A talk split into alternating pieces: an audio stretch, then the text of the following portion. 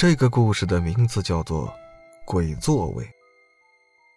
云米有个习惯，上公车也好，坐轿车也好，总喜欢性的坐在靠左边的位置，视野好，又可以看到窗外的景色。同学小雪骂他是有怪癖，难不成没有左边的座位还不坐了？答案是肯定的。云米绝对是没有左边座位，是绝对不会坐的。那他情愿站着。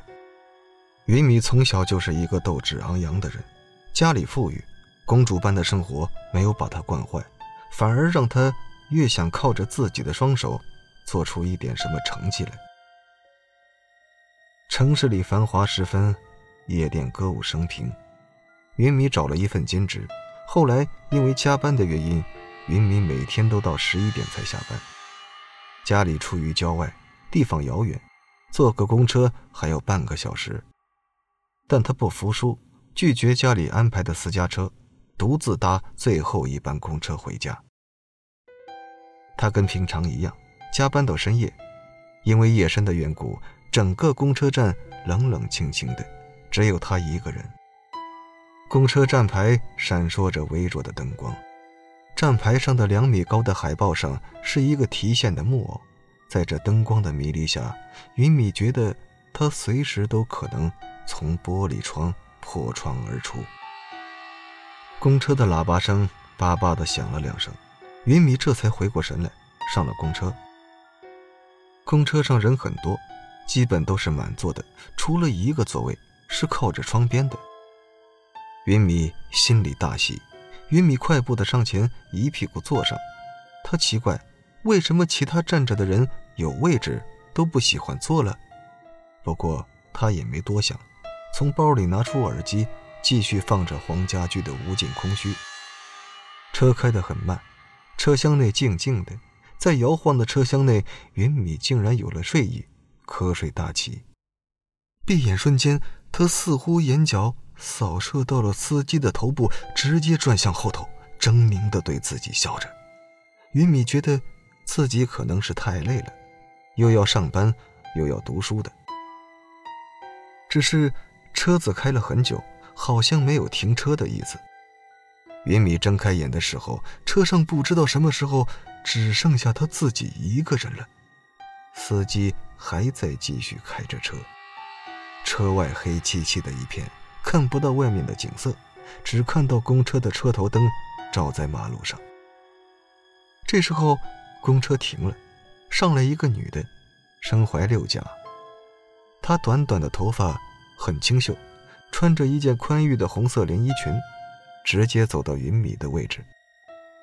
云米有点不开心了，其他那么多空座位都不去坐，为什么偏偏要来自己的边上？不过，云米还是起来让位，自己又坐到另外靠着窗边的空座位。他看到女人侧了一下头。对自己很不好意思的点头道谢，被看得有点不自在的云米转头看着窗外。车厢内静悄悄的，只有汽车驶动的轰隆声。这时，坐在窗边的那个女的突然大叫起来，额头上、脸上的表情十分扭曲，很痛苦的样子，捂着肚子。云米第一想法就是，不会要生了吧？这个大胆的想法很快得到证实。女子的身体下方开始涌出大量的羊水，云米慌张地跑到跟前，手忙脚乱的不知所措。她一个黄花闺女，未经人事，对接生的事情一窍不通，想扶着她也不是，想让她躺下也不是。女子一声尖叫，一个孩子嗖的一声跟下蛋一样溜了出来。云米脱下外套，急忙抱起孩子，转过身，哪里有什么女子啊？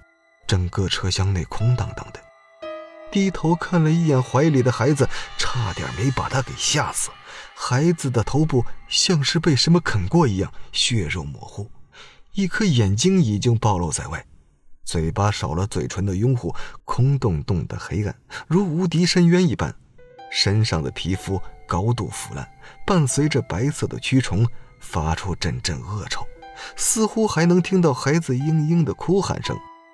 云米惊恐地把衣服丢掉，换来司机的一阵咒骂：“大半夜的，别鬼叫鬼叫的，把鬼招来就不吉利了。司机的声音让云米镇定了不少，这不是还有活人吗？怕什么呢？事实证明了，只能是安慰自己。云米全身吓得直发抖，在公车的时间简直是虐待云米的神经承受能力。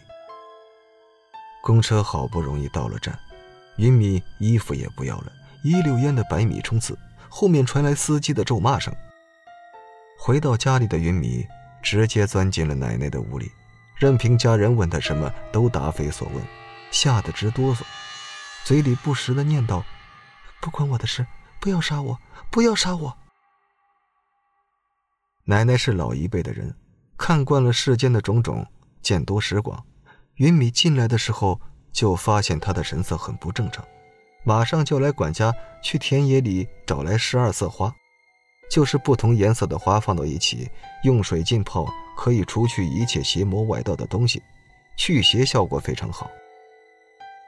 果不其然，浸过十二色花的水一洒，云米顿时安静了下来。许久才恢复意识，一见到家人围在自己的身边，云米再也忍不住的放声大哭，把刚才看到的一切都说了出来。大人都深深吸了口气，并下了晚上禁止令，九点之前必须回家的门禁。云米也不再在夜晚加班兼职了，决定以后老板只要要求加班，就直接拒绝。次日，云米站在电视前看韩剧的时候，突然插播一条新闻。本期报道：一辆某某号的公交车，经调查，初步估计因为夜深风大，撞上崖边的石墩，导致车身翻滚至崖底，造成一人死亡。另外，在现场发现某家报案失踪的孕妇也在此地被寻到，发现时已死亡数天。家属于云米赫然发现。死者是昨晚载过他的公车司机。那次后，不得说云米对坐公交车有了恐惧。朋友说太迷信了，硬拉着他上了公车。公车八卦多，云米忍着耳朵被摧残的煎熬，听着身边两个中年妇女叽叽喳喳的说个不停。哎，你看新闻了吗？嗯嗯，看了，说是有一个司机撞上了石墩翻车后死了。就是就是，那个女人怎么死的就不明白了。那个女人呐，也算他运气不好。你不知道，这公车很邪门的，在女人还没死之前，那公车已经死过好几个人了，而且死掉每一个人都是坐过同一个座位的。后来听说拆掉了。公车到站了，两个交流的妇女下了车。昨晚看见那女的已经死了好多天了，云米惊慌失措地跑下车，同学在身后紧跟着。一辆突如其来的泥土车不停地按着喇叭，刹车时已经太晚了。云米闭上眼睛，他感受到泥土车为了避开他，急着拐弯，重心不稳，重重地倒在地上。云米以为自己这辈子就这样了。当他睁开紧闭的双眼时，他看到了跟在自己身后的同学被砸扁了，脑浆崩满一地。云米不知道，在他坐过这辆公交车之前，同学也坐过。正当他庆幸自己还活着的时候，装泥土的大瓶罐失去了支撑，滚动着朝云米压了过去。好了，这个故事讲到这里就结束了。感谢您的收听，我是主播刘凯。